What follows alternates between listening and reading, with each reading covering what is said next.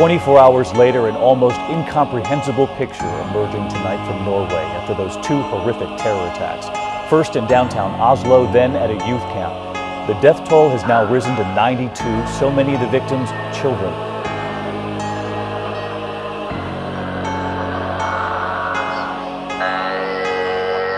Namen Arrest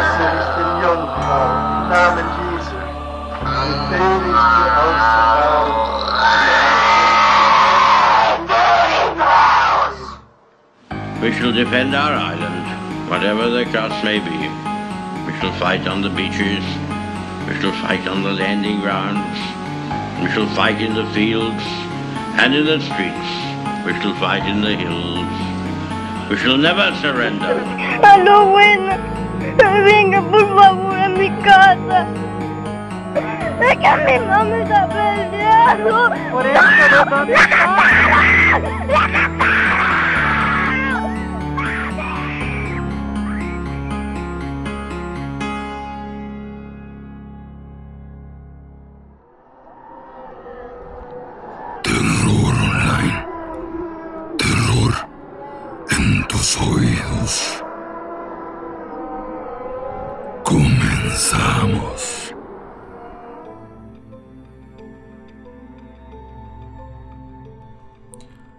Muy buenas noches. Bienvenidos a este nuevo capítulo del podcast Terror Online, donde estaremos hablando de temas interesantes relacionados con lo paranormal, lo oculto y todo aquello que por las noches no nos deja dormir. El tema de hoy, como les dije en la publicación a inicio de la semana, es fuerte y es largo. Si recuerdan cuando hablé sobre el caso de Sangre Amarga, tuvimos mucha información referente a las relaciones que tuvieron sus protagonistas. Quién era hijo de quién, con quién se casó X persona, etc. En el tema del día de hoy, también hablaremos de estas relaciones interpersonales. A fin de cuentas, es en gran parte lo que nos puede dar una idea de cómo se desarrollan las personalidades de todos ellos. Si recuerdan el caso de Sylvia Likens, supongo que no olvidaron todo lo que sufrió la pobre Silvia y su hermana a manos de su cuidadora. Cómo esta mujer, o más bien monstruo, incitó a sus hijos y a los propios vecinos a participar en la tortura. Este caso también tiene de eso. Por último, si recuerdan el caso del exorcismo de Almanza, no pueden olvidar tampoco la fascinación que tenía la madre de Rosita por lo oculto, lo convencida que estaba de que su hija estaba llena de demonios, que tenía que ser salvada, y que por supuesto nadie más podía hacerlo más que su propia madre. Esta semana combinaremos todo eso para que conozcan la historia de Teresa Nor, una mujer que creció en un ambiente dañado, que llevó una vida repleta de malas decisiones que forjaron el carácter y la personalidad de una persona enferma y que peor aún tuvo descendencia. Cuando una madre sale del hospital en silla de ruedas con su bebé en brazos, todos lo vemos con ternura, como el comienzo de una historia feliz y a nadie se le pasa por la cabeza que esa mujer le hará daño a su bebé. En los divorcios generalmente las mujeres son quienes ganan la custodia de sus hijos, no el papá. Cuando hay violencia doméstica, la mujer siempre es la menos sospechosa. Cuando hay problemas en la escuela, los maestros y directores usualmente llaman a las mamás, no a los papás. En resumen, todos vivimos bajo el mito de que las madres se preocupan siempre. Punto. Todo este mito se extiende sobre otras cosas, sobre el mismo gobierno, la educación y la religión. ¿Cuántas veces no hemos escuchado cosas como la madre naturaleza, la madre patria, la madre tierra? Los católicos romanos tienen la imagen de la Virgen María, Madre de Cristo. Para ellos es la imagen suprema de maternidad. Aquí en México, por ejemplo, muchos que practican la religión católica dicen tener dos madres, su madre biológica y la Virgen María. Sin embargo, como les dije antes, todo esto es un mito.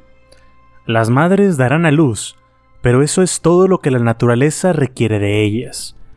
Desde el momento en el que se corta el cordón umbilical, el amor de una madre por sus hijos es una cuestión de decisión. No hay ningún mandato divino ni un impulso genético. Muchas madres eligen no amar o cuidar a su progenie. Algunos los golpean, otros los someten, y también están aquellas que matan a sus hijos. No está de más decir que esta historia no pudo haber sido posible sin todos aquellos actores externos, aquellas personas que vieron lo que estaba pasando y no hicieron nada, por los jueces, abogados, policías, familiares y amigos que pudieron haber evitado todo esto y que por no hacer su trabajo o ser unos incompetentes, las vidas de unos inocentes se convirtieron en un verdadero infierno. Todas estas son las personas que van a sus casas todas las noches después de trabajar. Aquellas que chasquean la lengua cuando escuchan una mala noticia en la televisión cuando ven las noticias, completamente inconscientes de que ellos también son responsables. Son tus vecinos, tus compañeros de escuela, tus colegas, esa persona que está en el auto al lado en el semáforo. Tal vez seas tú. En esta historia son aquellos oficiales que se presentaron cuando recibieron un reporte de disturbios domésticos en una casa y no hicieron nada. Son los maestros de escuela que notaron un moretón y que los alumnos faltaban a clases, pero nunca le hicieron preguntas a los niños. Son todas esas personas que no se quisieron involucrar porque no querían meterse en problemas. Recuerden que algo que diferencia a los asesinos de la mayoría de la gente es la falta de empatía. Un viejo proverbio africano dice lo siguiente, se necesita un pueblo entero para educar a un niño. La historia de esta semana nos enseña que la madre puede no ser parte de ese pueblo, pero el resto de nosotros sí lo somos. Sin más preámbulos, bienvenidos al episodio número 79 del podcast Terror Online. El tema del día de hoy, el amor de una madre. Parte 1.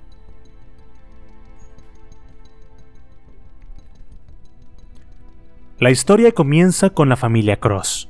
Swanee y Jim se habían mudado a Río Linda, en California, en el año de 1953. Con ellos estaban sus hijas, Teresa y Rosemary. El hogar de los Cross era un lugar tolerable, por decirlo de alguna manera. Nadie era grosero con los vecinos cuando había visitas y la casa siempre se mantenía limpia, tarea que siempre recayó en las hijas. La señora Cross, es decir, Swanee, no se preocupaba más que por ordenarles que asearan el hogar. Ella esperaba que sus hijas hicieran eso y más. Y si por alguna razón se retrasaban en la escuela y no alcanzaban a hacer sus tareas domésticas a tiempo, había tabla. Una de las vecinas, una joven de la misma edad que Rosemary, llamada Charlotte, era la única amiga de las niñas. Pero, como Swanee no dejaba salir a sus hijas más allá del patio, Charlotte tenía que acercarse a la cerca que dividía ambos hogares. Eso hasta que la familia Cross pudo ahorrar lo suficiente para comprarse una casa más grande. Aun cuando las niñas eran muy pequeñas, había diferencias muy marcadas entre ellas. Rosemary era la más alta, se parecía a su madre, y de hecho ella era la cenicienta de la casa. Hacía casi todos los deberes, pero era a quien menos reconocía su madre. Teresa era más pequeña, siempre fue la hija favorita, y Swanee no perdió oportunidad de alabarla, mientras que a Rosemary solo la regañaba. Esa tranquilidad que vivió la familia Cross duró hasta finales de la década de los 50, cuando Jim Cross enfermó de Parkinson. Ya no podía trabajar, y después de someterse a una cirugía cerebral, quedó aún peor. La familia comenzó a desmoronarse, y mientras que la salud de Jim se deterioraba, se volvía más iracundo y frustrado. Algunos vecinos llegaron a creer que se desquitaba por su mala suerte con sus hijas y su esposa. Pero no. La verdad es que Jim Cross había trabajado toda su vida. El trabajo lo definía, y ahora que no podía hacerlo, cayó en una depresión. Las hijas, mientras tanto, comenzaron a convertirse en promesas de belleza. Rosemary era la más alta de las dos, en parte porque era la mayor y porque estaba más acostumbrada al ejercicio a través de las labores domésticas. Aún así, ella no era el tipo de chica que saliera a citas. De hecho, no se volvía loca por ningún chico, caso contrario con su hermana menor Teresa, quien a su corta edad siempre estaba hablando de sexo, parecía obsesionada con el tema. Ambas hermanas siempre estaban compitiendo. Parecía una rivalidad natural como suele suceder, pero había algo particular en esta rivalidad. Rosemary siempre había sido una chica seria. Era la asistente del director de teatro en la escuela. Pensaba a futuro y quería completar su educación más allá de la preparatoria. Trabajó para hacerse de su propio auto con el que salía con una amiga suya a cazar chicos, como decía ella, aunque Rosemary solo lo hacía para convivir un poco. Mientras tanto, Teresa siempre le rogaba que la llevaran con ellas, y curiosamente, quien tenía la oportunidad de socializar prefería estar sola, y quien estaba sola quería socializar. Teresa siempre presumía del cariño que le tenía su madre y de cómo la prefería a ella por encima de Rosemary.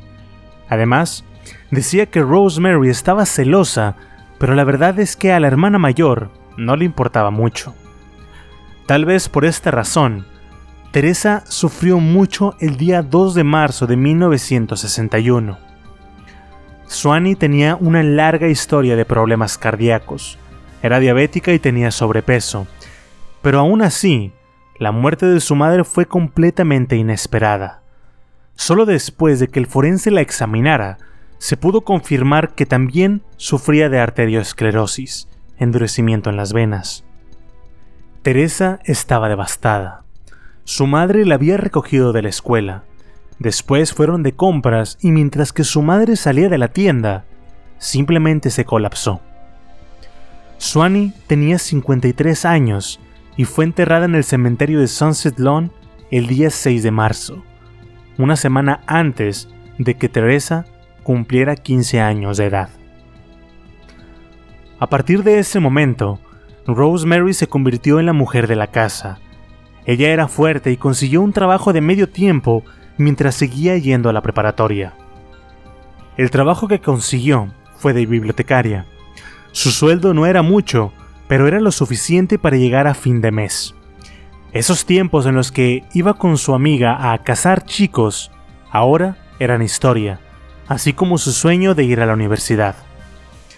Teresa, mientras tanto, seguía teniendo esa rivalidad contra su hermana. De hecho, empeoró. Su pena se convirtió en depresión y después en desesperación, todo mientras que Rosemary hacía lo posible por mantener a la familia unida y salir adelante.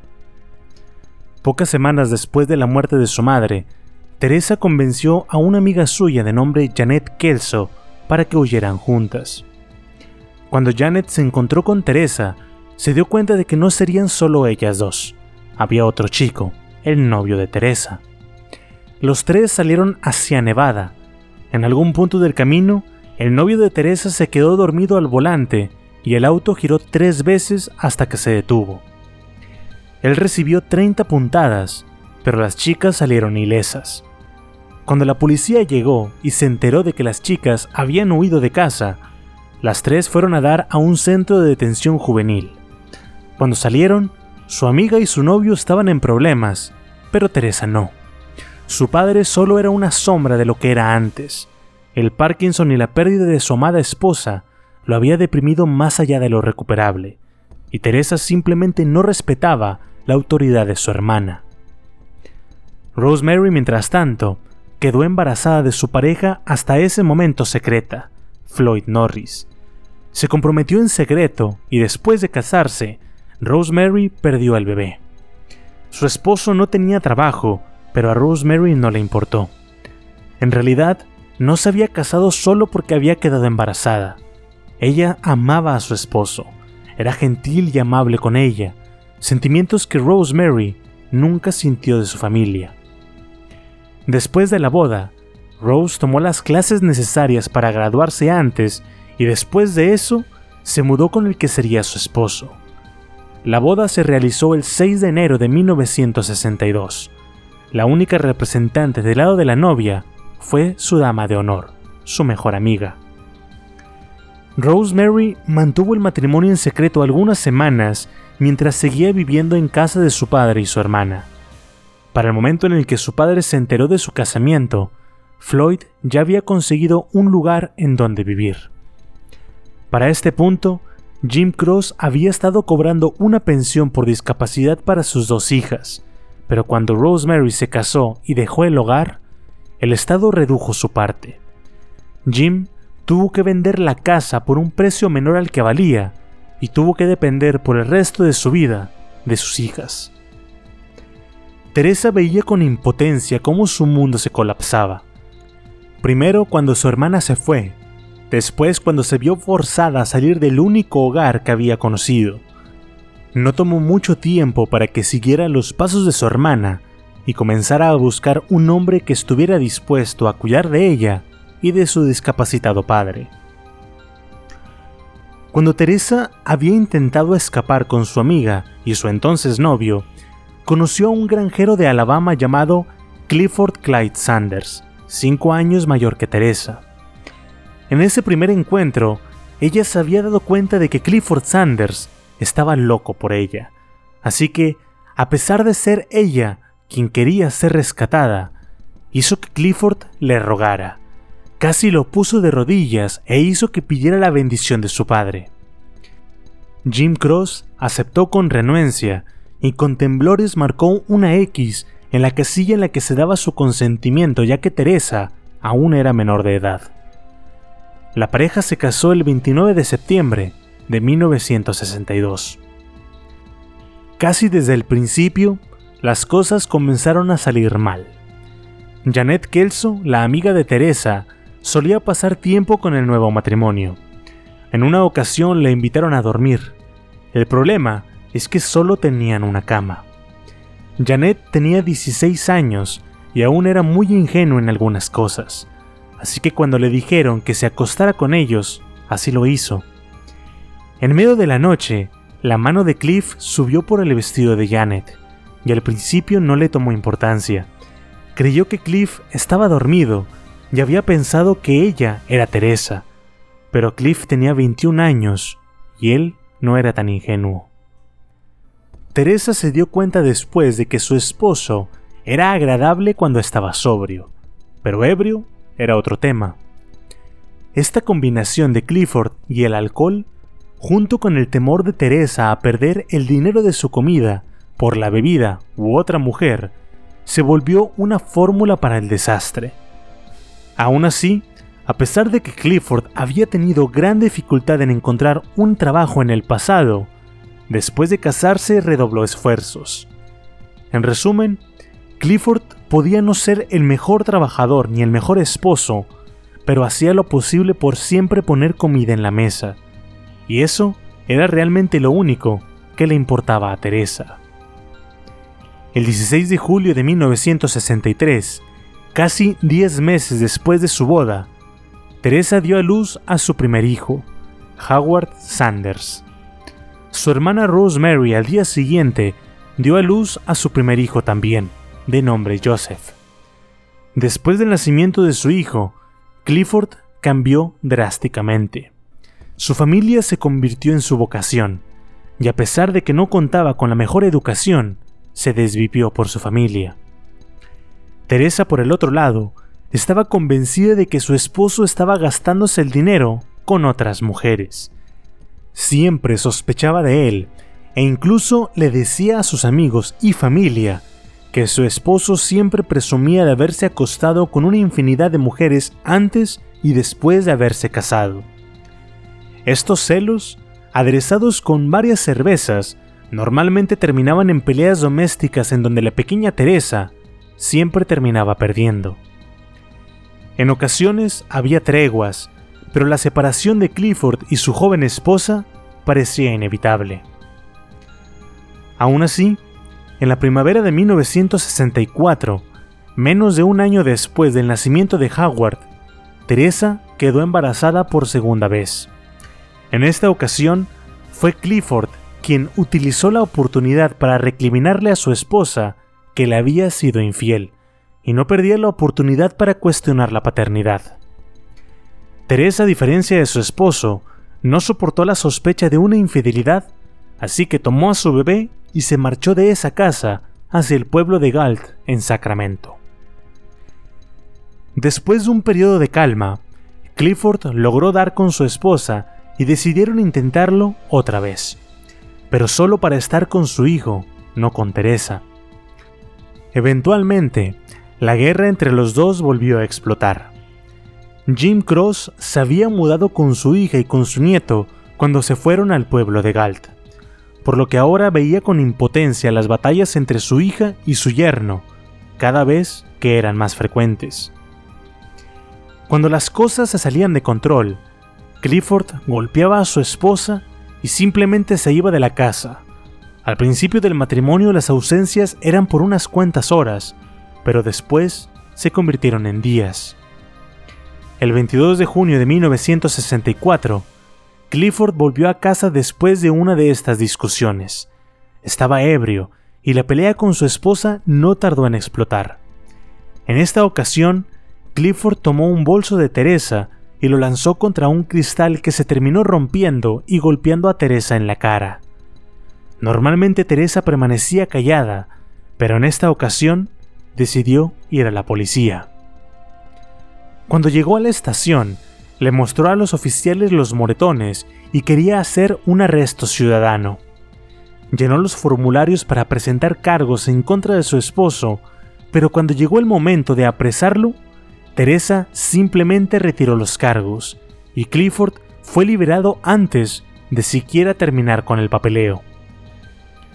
Pasaron dos semanas y el domingo 5 de julio Clifford celebró su cumpleaños número 23.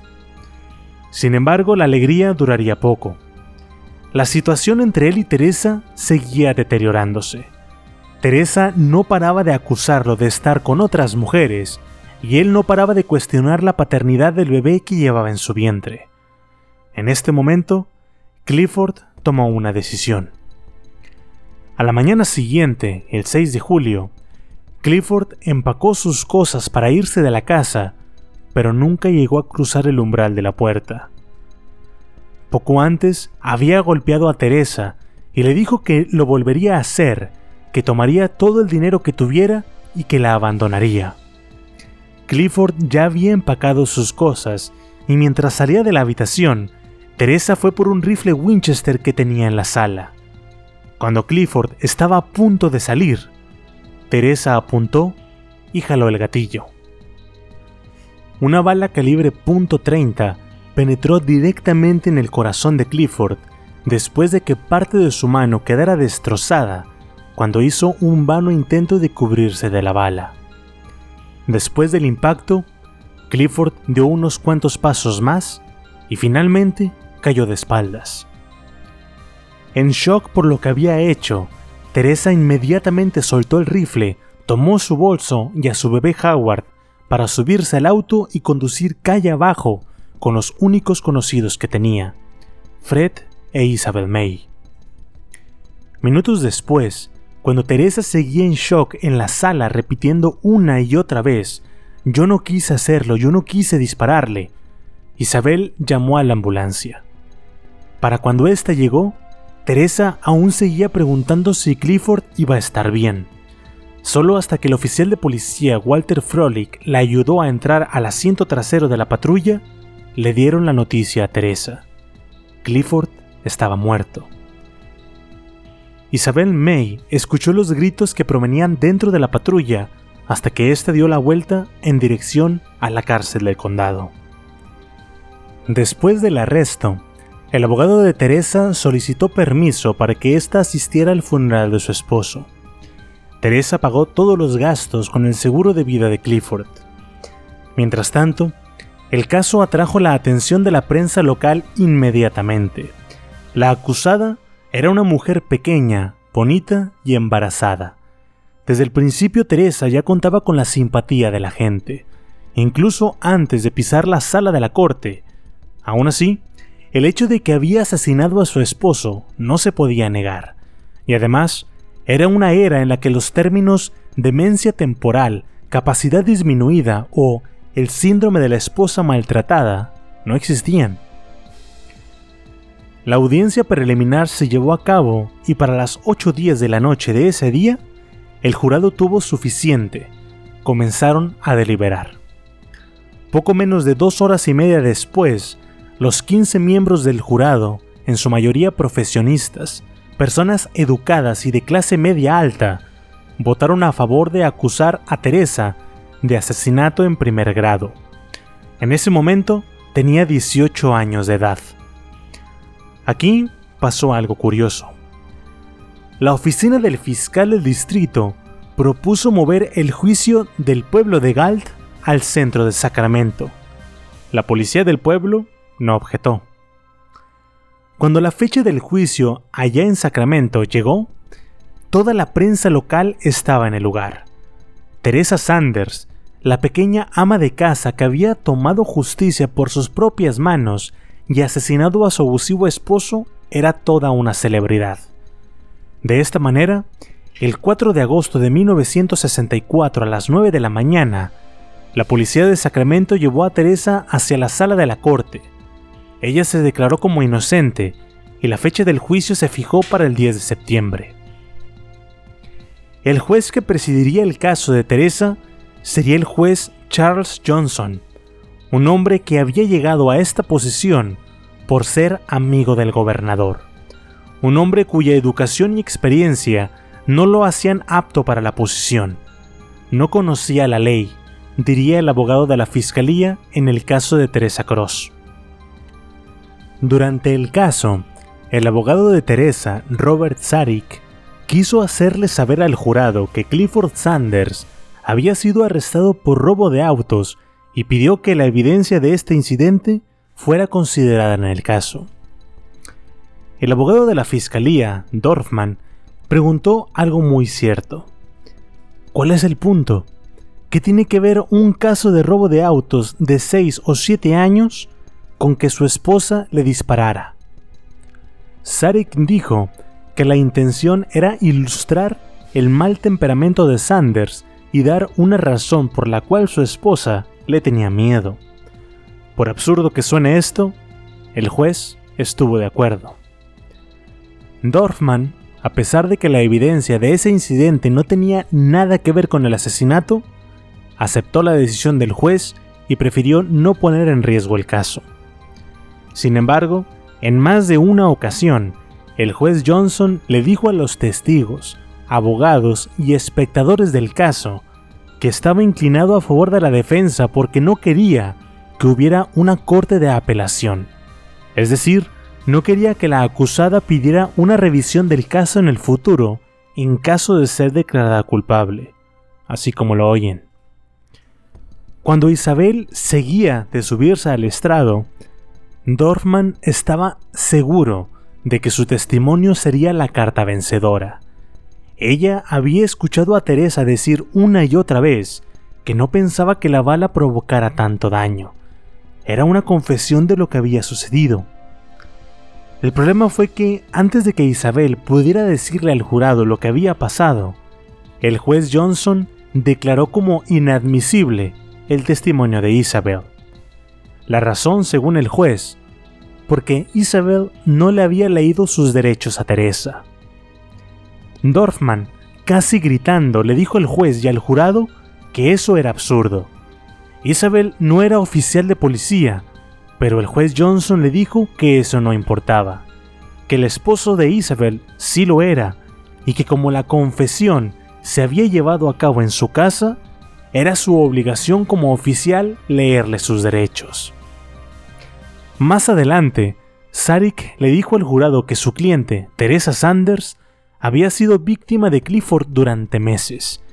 Teresa no era golpeada como lo eran las esposas comúnmente decía, sino que ella era golpeada en la cara, le quemaban con cigarrillos, la tiraban al suelo y la pateaban como si fuera un perro.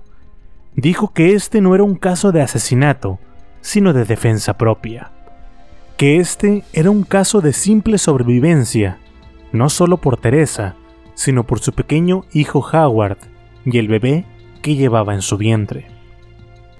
Después dijo que el arma había caído en manos no entrenadas, sino por qué otra razón había corrido con sus vecinos para contarles que le había disparado a su marido en la mano. ¿Por qué otra razón pensó que su esposo estaría bien? Alguien que realmente pretendiera matar no hubiera simplemente huido sin preocuparse por conseguir atención médica? El abogado continuó durante dos horas contando los detalles de los maltratos a los que Teresa era sometida. Para el 15 de septiembre, el caso parecía a favor de Teresa. La Teresa sobre el pastel vino cuando el doctor Leroy Walter, un psicólogo, subió al estrado y dijo que después de realizarle unos exámenes psicológicos a Teresa, llegó a la conclusión de que era una mujer arrepentida y asustada, no una asesina calculadora y vengativa. Finalmente, el martes 22 de septiembre, el juez Johnson le indicó al jurado qué era lo que podía y no podía considerar para deliberar. El jurado se retiró a las 11.03 de la mañana y regresó hasta las 2.45 de la tarde. Dorfman ya conocía el veredicto. No culpable, leyeron en voz alta. El abogado de Sarik le dijo a los periódicos que su cliente solo tenía una cosa que decir. Todo lo que quiero es ir a casa y cuidar de mi bebé. Al día siguiente, Teresa se presentó en la oficina del abogado de la Fiscalía Dorfman para pedirle de vuelta el arma con la que había matado a su esposo, que era suya. Ahora, desde el inicio del juicio, Teresa pidió que Howard se quedara con su tía Rosemary. La hermana mayor pensaba que su hermana no saldría de prisión en poco tiempo, así que tan pronto Howard llegó a su hogar, comenzó a buscarle un lugar más permanente. Así, dio con, y no quiero que se confundan, B. Howard, ese es su apellido. Cinco después de que Teresa fuera arrestada, Rosemary llevó al pequeño Howard con el señor y la señora Howard. De acuerdo con B, el niño parecía un sobreviviente del holocausto. Tan pronto el niño estuvo con ellos, el señor y la señora Howard gastaron casi 100 dólares en ropa porque el niño no tenía nada más que lo que llevaba puesto, ni siquiera llevaba zapatos. Para cuando llegó otoño, las esperanzas de Vi y su esposo de volverse padres terminaron con la liberación de Teresa. Además, venía con más problemas. Teresa podía ser una mujer libre, pero tenía cuatro meses de embarazo, sin hogar, sin trabajo y completamente quebrada. Cuando llegó a la casa de Vi y su esposo para recoger a su hijo, el pequeño Howard se aferró a sus cuidadores. Por esta razón, Vi le ofreció a Teresa que se quedara hasta que pudiera valerse por sí misma. Eso sí, le puso condiciones estrictas a Teresa nada de citas, ayudar a la casa, cuidar del bebé y volver a la escuela. Teresa accedió, pero comenzó a romper todas estas reglas en esa misma semana. Teresa se volvió la encarnación de la pereza. No ayudaba en nada en la casa, también quería su vida social de vuelta, así que comenzó a salir con los amigos. Conoció a un ex soldado de nombre Estelle Lee, Lee había estado en Alemania antes de caer víctima de un accidente que lo dejó paralítico, y dado que no podía gastarse el dinero en muchas cosas que sus amigos que podían usar sus piernas sí, Lee decidió comprarse un Pontiac Bonneville del 65, especialmente acondicionado para que lo pudiese manejar con la parte superior de su cuerpo. Teresa se enamoró al instante de ese auto. Eventualmente una cosa llevó a la otra. Lee le dejó manejar su auto y comenzó a comprarle cosas y darle dinero. Si Teresa se estaba aprovechando de Lee, a él no parecía importarle. Vi y su esposo sabían que Teresa estaba rompiendo las reglas, pero no querían decirle nada porque posiblemente se enojaría y se llevaría al pequeño Howard, y ellos no querían eso. Aún así, harta por la situación y arriesgándose, Vi le hizo un ultimátum a Teresa. Le dijo que había escuchado al bebé llorando toda la noche y que como no se había levantado, ella lo tuvo que atender. Mientras le decía esto, Teresa estaba atragantando al niño para que comiera lo más rápido posible. Vi la vio y le preguntó que qué hacía, que lo estaba ahogando. Teresa le dijo que tenía prisa, que la estaban esperando afuera.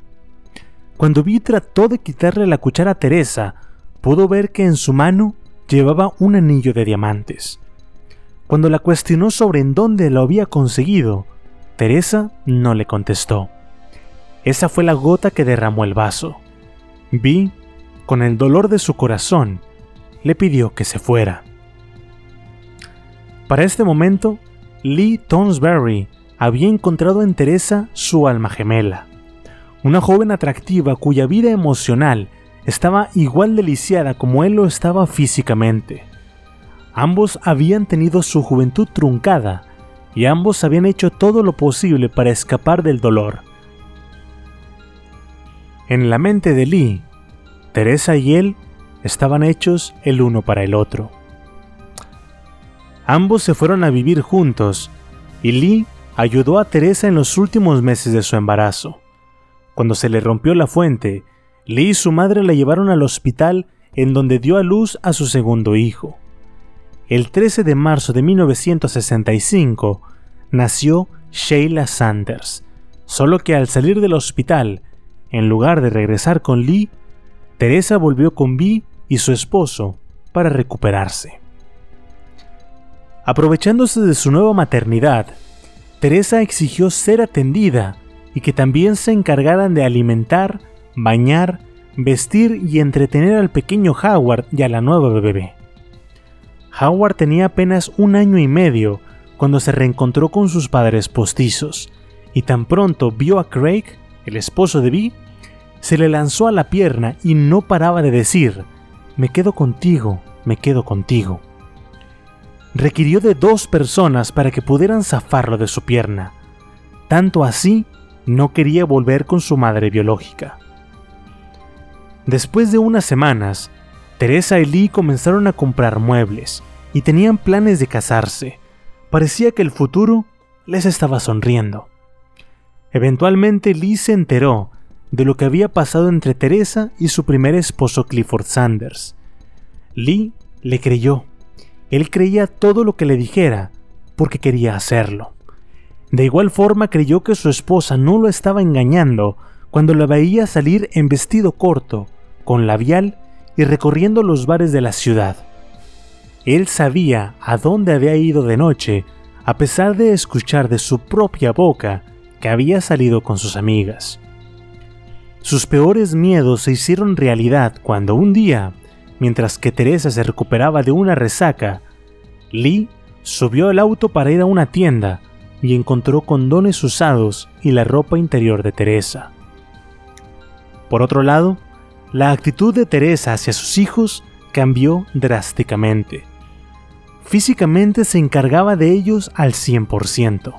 Los bañaba, los alimentaba y los tenía bien vestidos, pero en el lado emocional era otra cosa. Aún así, Howard y Sheila eran buenos niños. Todos parecían quererlos y pasaban un buen tiempo con ellos, pero era obvio que Teresa favorecía a Howard y era negligente con Sheila. Normalmente, se podía ver a Sheila gateando por el suelo llorando y nadie la podía levantar porque Teresa no se los permitía. Teresa trataba muy mal a Sheila y cuando se le preguntaba el por qué lo hacía, ésta contestaba que pretendía criar a sus hijos de la misma manera en la que su madre lo había hecho con ella, prefiriendo a uno sobre el otro. Bob Knorr, quien para ese entonces se había convertido en uno de sus pretendientes a pesar de que seguía viviendo con Lee, escuchó otra explicación. Lo que le dijo Teresa es que odiaba a Sheila porque lo que pasó con Clifford había sucedido mientras llevaba a Sheila en el vientre y porque su paternidad fue la que Clifford siempre estaba cuestionando. De alguna forma, Teresa culpaba al feto por la cadena de eventos que llevó al asesinato de Clifford.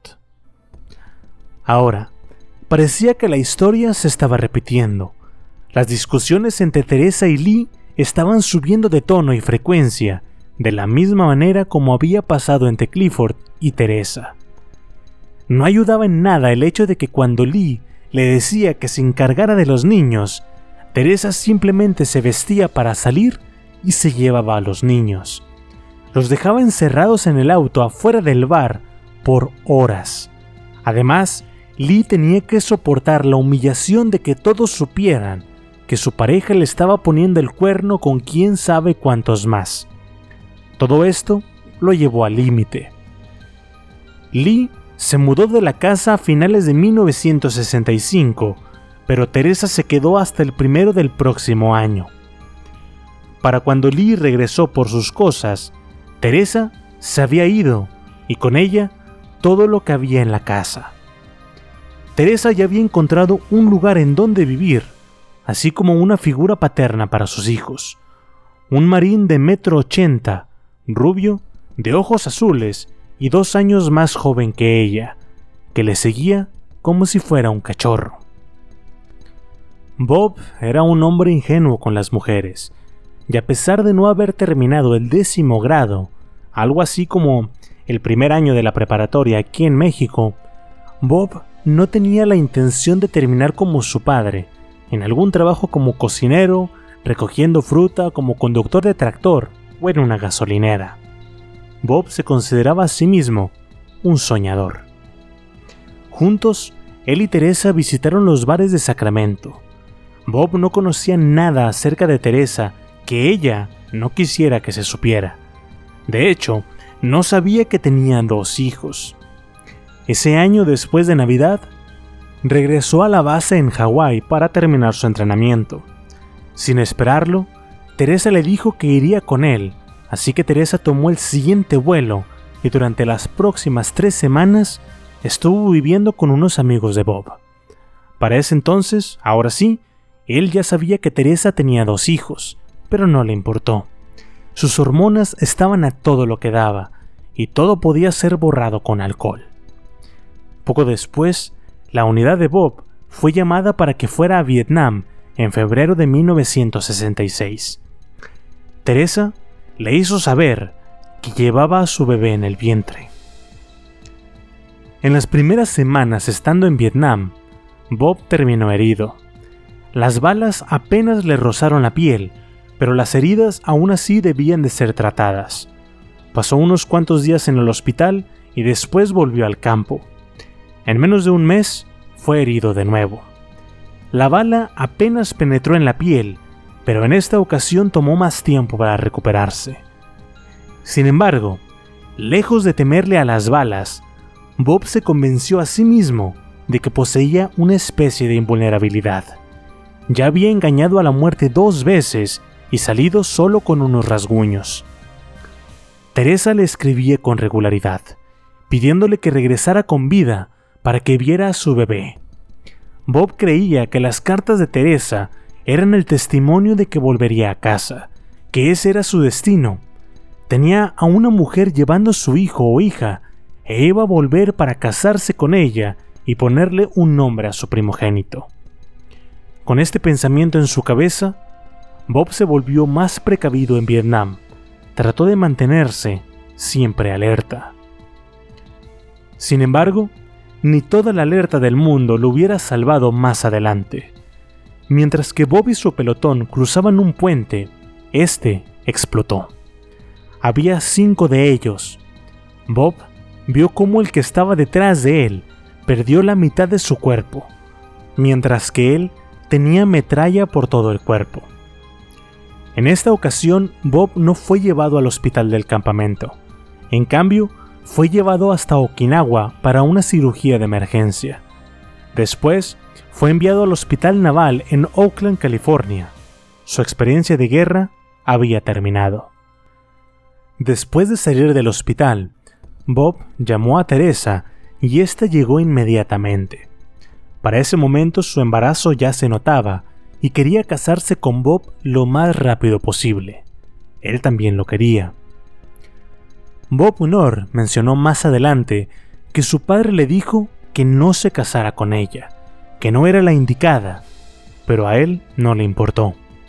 Su padre presentía que ella actuaba como si estuviera escondiendo algo. Eventualmente, Bob logró convencer a sus padres de llevarlo a él y a Teresa hasta Nevada y que además fueran testigos en su boda. El sábado 9 de julio de 1966, el señor de Clifford Sanders se convirtió en la señora de Robert Knorr y ahora tenía seis meses de embarazo. Tal y como el padre de Bob lo había anticipado, desde el momento de la boda, todo se convirtió en un infierno. La primera orden de Teresa fue sacar a su padre del asilo en el que lo había metido mientras buscaba esposo. Después, lo llevó a vivir con ellos.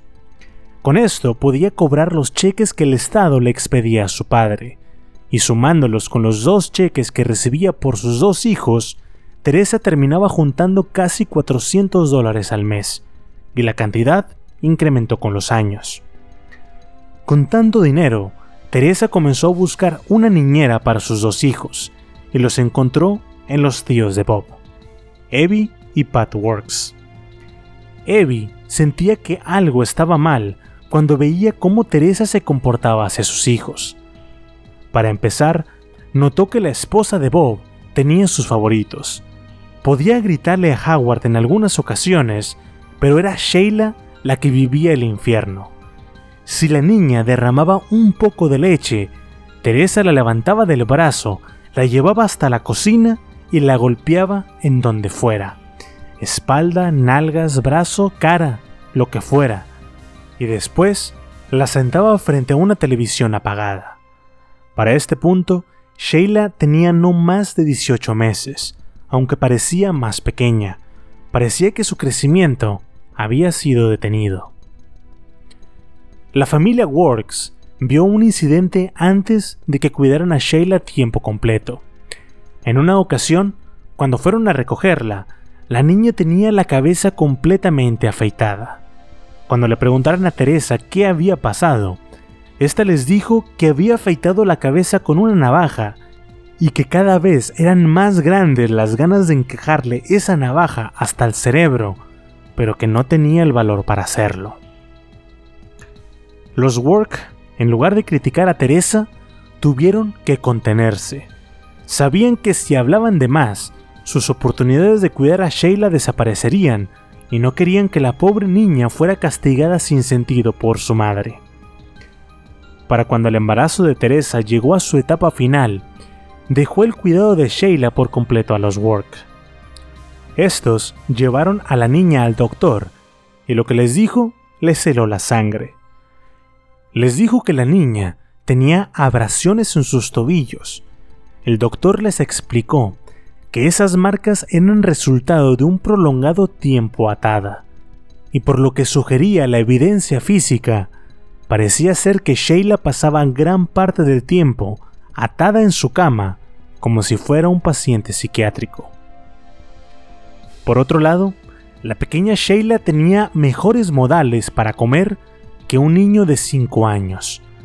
No levantaba la comida con sus manos y siempre tenía que tener un tenedor en la mano para poder comer. Sheila cuidaba mucho no ensuciarse con la comida, y es que si lo hacía, Teresa decía sentirse avergonzada, y si eso pasaba, la pobre Sheila era castigada. Teresa tiraba el golpe a mano abierta y no le importaba en qué parte del cuerpo golpeara, cara, manos, espalda, no había parte del cuerpo de la pequeña Sheila que no estuviera lastimado. Además, durante los primeros seis meses con la familia Work, Sheila permaneció completamente muda. Entonces, en una cálida tarde de primavera, Pat Works llevó a Sheila junto con una de sus hijas de nombre Candy hacia una tienda cercana por un refresco. Ahí, Sheila dijo sus primeras palabras a los Work. dijo, Papi Pat, cómprame un helado. Pat Works se quedó en shock. Volteó a ver a su hija y le preguntó si ella había dicho algo, pero no, había sido Sheila. La niña evidentemente sabía hablar, pero había preferido no hacerlo por mucho tiempo. Después de eso, llamaba a Evie Mamá Eve y no paraba de hablar, al menos hasta que llegaba Teresa. Después se volvía completamente muda otra vez. El 27 de septiembre de 1966, mientras que Sheila y Howard permanecían bajo el cuidado de los Works, Teresa fue llevada al hospital en donde dio a luz a su tercer bebé, una niña a la que llamó Susan Marlin Knorr. Para el momento en el que ya estaba regresando con el bebé, Teresa ya había planeado mudarse con sus hijos y su padre a un apartamento pequeño en Sacramento para poder estar más cerca de Bob, pero no por amor, sino por celos. Bob, a pesar de sus heridas de guerra, aún seguía siendo atractivo, y Teresa quería tenerlo cerca para vigilarlo. Cuando Bob tenía que ir a sus chequeos rutinarios, Teresa se tenía que asegurar de que la enfermera no le coqueteara, y Bob tenía prohibido hacer contacto visual, si no, él probaría un poco de la furia de Teresa. Para ese punto, Bob y toda su familia ya se habían enterado de cómo había terminado el primer matrimonio de Teresa. El padre de Bob le dijo a su hijo, Te traté de advertir, pero no me hiciste caso. Aún así, Bob defendía a su esposa, y así siguió hasta que un día, cuando comenzaron a discutir y los ánimos se calentaron, Teresa amenazó a Bob de hacerle a él lo que le había hecho a Clifford Sanders. A partir de ese momento, Nor comenzó a andarse con más cuidado. Fue un alivio para él cuando el ejército le dio su siguiente asignación. Ya no iría a la guerra. En cambio, se encargaría de escoltar los aviones fúnebres que llevaban los ataúdes de los caídos. Esto le permitió a Bob viajar por todo el país durante los siguientes dos años, y mientras que él disfrutaba su trabajo porque conocía nuevos lugares, Teresa lo odiaba. Siempre lo acusaba de haber estado con otra mujer mientras salía de viaje. Tenía que saber en qué motel se estaba quedando, a qué casa fúnebre iba a trabajar, y lo llamaba una vez cada hora. Pero, a pesar de todas estas discusiones, la libido no disminuyó y solo tres meses después de que Susan hubiera nacido, Teresa volvió a quedar embarazada. Sin embargo, este no impidió que siguiera disfrutando de su vida social. Siempre que salía, dejaba a su inválido padre a cargo. Se subía al auto y se ausentaba por horas, a veces durante toda la noche.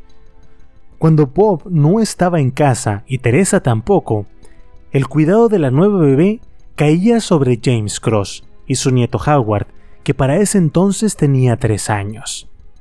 El Parkinson lo había dejado físicamente discapacitado, pero tenía su mente completamente sana. Así que, haciendo uso de las manos y pies de su nieto, lo enviaba en cargos, le decía cuándo darle de comer o bañar a sus hermanas etc. Finalmente, poco antes de que se cumpliera un año del nacimiento de su tercer bebé, Teresa dio a luz a su cuarto hijo, William Robert Knorr, el 15 de septiembre de 1967. Para ese entonces, la familia ya se había mudado a San Francisco y un mes después, la madre de Bob falleció ya sea por el miedo a perder a su familia después del fallecimiento de su suegra, o por perder el dinero que recibía del Estado por parte de Sheila, Teresa de pronto decidió que quería a Sheila de vuelta. Dijo que los Work eran una mala influencia. Además, estaba segura de que querían adoptar a Sheila para después ellos mismos cobrar los cheques del Estado, cuando en realidad solo estaban cuidando de ella para ayudarlos. Después de mudarse, los viajes de Bob se volvieron más frecuentes, y eso significó más acusaciones de adulterio. Eventualmente, la pasión que los había unido se enfrió. Antes, Teresa podía usar el sexo como una herramienta cuando quería algo, pero ya no funcionaba. Además de que en ocasiones era particularmente cruel cuando expresaba su asco y terror ante las heridas de guerra de su esposo. Le decía que lo habían desfigurado y que ahora era menos hombre que cuando lo conoció. Todos esos buenos tiempos juntos antes de casarse simplemente se habían evaporado. Ahora, como si no hubiera suficientes problemas, para el verano de 1968 ya tenían cuatro hijos y el quinto estaba en camino. A Teresa irónicamente le gustaba la idea de la maternidad, pero odiaba lo que ésta le estaba haciendo a su cuerpo. Después de cuatro embarazos, odiaba la hinchazón, las noches de insomnio, los dolores y las ojeras en la cara. Además, pensaba que Bob no le tomaba la suficiente atención cuando estaba embarazada, y es que, entre más tiempo pasaban casados, más volátil se volvía Teresa, más lo acusaba de engañarla, hasta que un día, cuando Bob volvió de la base militar, encontró la casa completamente vacía. Teresa había empacado todo, incluso los muebles, y después se llevó a sus hijos a una casa en Río Linda. Bob pasó los días buscando a su esposa y sus hijos hasta que eventualmente, y gracias a la hermana de Teresa, Rosemary, pudo localizarlos y lograr convencer a Teresa de volverlo a intentar. Después, justo antes de la medianoche del año nuevo en 1968, Teresa dio a luz a su quinto hijo, el tercer varón de nombre Robert Wallace Knorr. El nuevo bebé pudo haber unido de nuevo al matrimonio, pero no hizo las cosas más fáciles. Con cinco hijos que alimentar, los Knorr ya solo contaban con el cheque de la pensión de Jim Cross y la pensión alimenticia de los primeros dos hijos, Howard y Sheila. Bob tuvo que abandonar su trabajo en el ejército porque Teresa ya no aguantaba más los celos, así que comenzó a buscar otro trabajo o lograr calificar para recibir una pensión del ejército debido a sus heridas de guerra. En todo caso, tuvo que conformarse trabajando en una estación de gasolina. Para ese entonces, Teresa ayudaba como ayudante de enfermera y ganaba apenas unos 50 dólares al mes. Para colmo, a pesar de su situación económica, eso no impidió que no gastara más de lo que tenía. Usaba las tarjetas de crédito para comprar todo, desde ropa, artículos para el hogar, joyas y hasta un auto. Un Plymouth Roadrunner del 69. Según ella, como un regalo para Bob, aunque él sería quien lo estaría pagando principalmente. Comprar el auto claramente no ayudó y para junio de 1969 las cosas ya se habían deteriorado tanto hasta el punto en el que Bob decidió mudarse. Teresa pidió los papeles de divorcio, según ella, por crueldad extrema.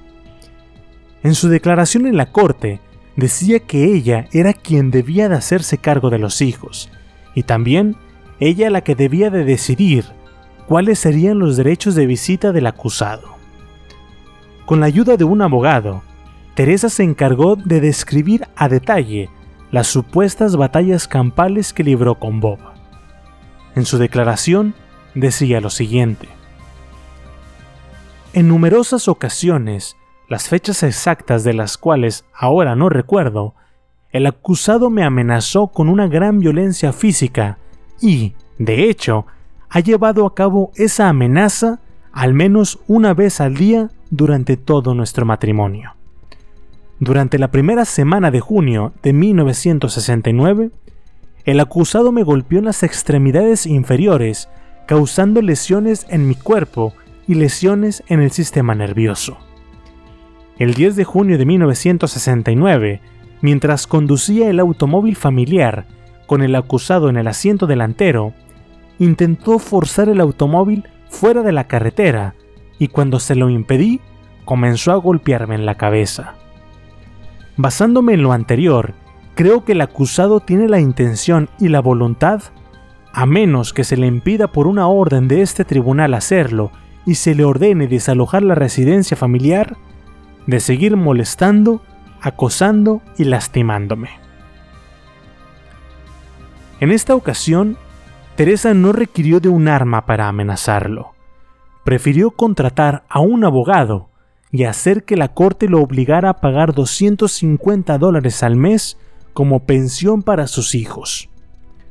Bob, completamente acorralado por las mentiras de Teresa y un sistema judicial ineficiente tras de ella, decidió volver a la casa y para los últimos días del mes, Teresa retiró la demanda. Con este nuevo comienzo, entre comillas, el matrimonio decidió empacar sus cosas y mudarse fuera del estado con la esperanza de un nuevo comienzo.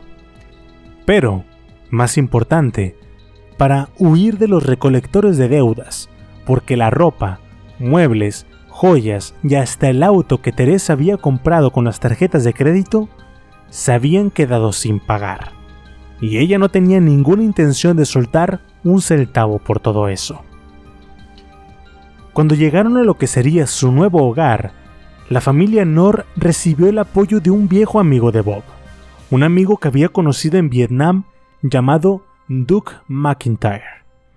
Duke les ayudó a conseguir un lugar en donde vivir y le consiguió también un trabajo a Bob.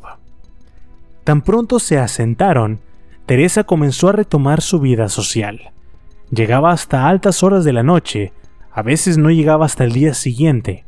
Visitaba los bares del pueblo y además, el lugar que más le gustaba visitar era el apartamento de Duke.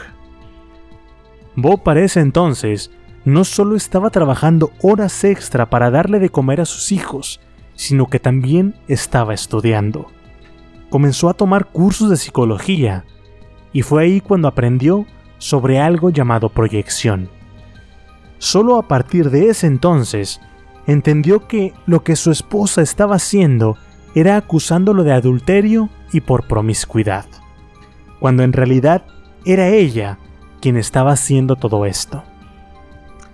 Ahora, les parecerá broma, pero para el año nuevo de 1970, ambos vieron la nueva década como un nuevo comienzo se reconciliaron e hicieron un nuevo intento por permanecer juntos, a pesar de que Bob supiera que su esposa le había sido infiel con su propio amigo. Se mudaron de nuevo a un apartamento en Sacramento y poco después de esto, Teresa le dijo a Bob que estaba embarazada una vez más. Sumando lo que Bob ganaba en la gasolinera junto con el cheque que logró conseguir por parte del ejército y con otro trabajo en un taller mecánico, Bob ganaba la cantidad de 650 dólares al mes. Esto combinado con lo que Teresa obtenía por los cheques del estado de Howard y Sheila, era una buena cantidad. Vivían bien. Sin embargo, los celos persistían. En este caso, Bob estaba seguro de que Teresa tenía sus aventuras y ella lo acusaba de lo mismo. Tanto eran los celos que Bob no podía estar viendo televisión sin que apareciera una mujer, porque Teresa iniciaba una pelea. Esta guerra escaló hasta la primavera de 1970 y ahí el matrimonio terminó. Justo ese día, Bob regresaba de trabajar y antes de que llegara a su casa, un vecino lo detuvo y le dio una nota. En la nota decía que el auto estaba estacionado en la esquina y que adentro estaban sus cosas, que no volviera a la casa. El divorcio se volvió oficial el 3 de julio de 1970. Teresa pidió a la corte pensión alimenticia y obligó a Bob a pagar 150 dólares al mes. Irónicamente, el juez que firmó dicha orden fue el juez Charles Johnston aquel que presidió el caso de asesinato de Teresa seis años atrás. Bob, mientras tanto, se recuperó relativamente rápido. Comenzó a frecuentar los bares del pueblo y en uno de ellos conoció a una mujer llamada Georgia de Sousa. Georgia tenía la misma edad que Teresa, pero se veía mucho más joven. Aquí podemos suponer que la vida de Bob fue para mejor. Pero no. Teresa seguía siendo su sombra aún después del divorcio. Teresa pensaba que Bob era de su propiedad, así que hizo lo único que le pareció lógico, acosarlos. Lo seguía por la calle, Bob se daba cuenta y hacía lo posible por perderla casi como si se tratara de una de esas persecuciones de la televisión. El acoso no terminaba ahí. Teresa siempre hacía una escena cuando los veía juntos en público. Después comenzó a llamar a los padres de Georgia, a los de Bob, a sus amigos y a todos les dijo que Georgia era una zorra y como era hispana, Teresa no paraba de decirle sucia mexicana y que no era digna para su esposo. Mientras tanto, los niños extrañaban a Bob y por más que él rogaba verlos, Teresa no se los permitía, no al menos hasta que se deshiciera de la mojada con la que estaba, decía Teresa, que si lo hacían, podrían ser una familia otra vez, pero Bob resistió. Incluso cuando el último hijo de Teresa nació, Bob no tuvo permitido verlo. Teresa Marie Nor, la última de los seis hijos de Teresa, nació el 5 de agosto de 1970. La bebé sería llamada Terry como diminuto de Teresa. Y ese mismo día que nació, Bob le pidió a Georgia que se casara con él. Durante los siguientes meses, trató de hacer lo posible para ver a sus hijos, Sufría cada vez que Teresa cancelaba la oportunidad de que los viera, argumentando que no estaban bien, que estaban enfermos o cualquier otra excusa. Además, Teresa no permitía que ninguno de sus hijos viera a su padre sin que ella estuviera ahí, y no dejaría a ninguno de sus hijos verlo si esa sucia mexicana, como decía, estaba con ellos. Eventualmente, Bob se casó con Georgia cuatro meses después del nacimiento de Terry. Bob siguió insistiendo en ver a sus hijos hasta que un día recibió una llamada de Teresa en la que le pidió que se llevara al niño más pequeño. Teresa le dijo a Bob que el pediatra de Robert le había dicho que era retrasado mental, que por esa razón lo mantenía siempre en su andador a pesar de que el niño ya tenía dos años. Robert no podía caminar ni hablar. Ya tenía la mayoría de sus dientes, pero lo único que hacía era balbucear. Además, no podía comer otra cosa que no fuera comida de bebé, porque se ahogaba con comida normal y casi se ahogaba en varias ocasiones. Sin pensarlo dos veces, Bob recogió a su hijo y en solo unos días, el incorregible bebé, como decía Teresa, cambió por completo. Mientras que Bob estaba trabajando, Georgia convivía con Robert. Le masajeaba las piernas, lo tomaba de sus brazos y le ayudaba a caminar. Sus músculos no estaban acostumbrados a hacerlo. Hicieron esto todos los días. Cuando Bob llegaba de trabajar, intercambiaba puestos con Georgia. Comenzaron a comprarle comida para niños pequeños, los sentaban en una periquera y lo ayudaban a comer. Después de dos semanas, el pequeño Robert ya caminaba, hablaba y comía por su cuenta. Bob estaba emocionado, estaba ansioso de mostrarle a Teresa lo mucho que Robert había mejorado. Así que cuando Teresa estuvo presente, Bob levantó al pequeño Robert, se puso enfrente a Teresa y le pidió que caminara hacia ella. El bebé lo que hizo fue llorar caer en sus rodillas y gatear lo más rápido posible, alejándose de su madre. Para este punto, solo unos cuantos conocían la forma en la que Teresa trataba a sus hijos, pero solo conocían la punta del iceberg, lo que en esa época aún era socialmente aceptable, una palmada de vez en cuando, unas cuantas nalgadas. Después de ver el avance de su hijo y de darse cuenta de que no era un niño con algún tipo de discapacidad, Teresa tomó a Robert y al igual que sus demás hijos, le prohibió verlo otra vez. El pequeño Robert junto con sus hermanos Howard y William y sus hermanas Sheila, Susan y Terry, estaban a punto de vivir un infierno, una infancia que los marcaría por el resto de sus vidas y que los orillaría a hacer cosas que uno solo puede imaginar con terror. Pero todo esto lo veremos en la segunda parte, porque esta historia continuará.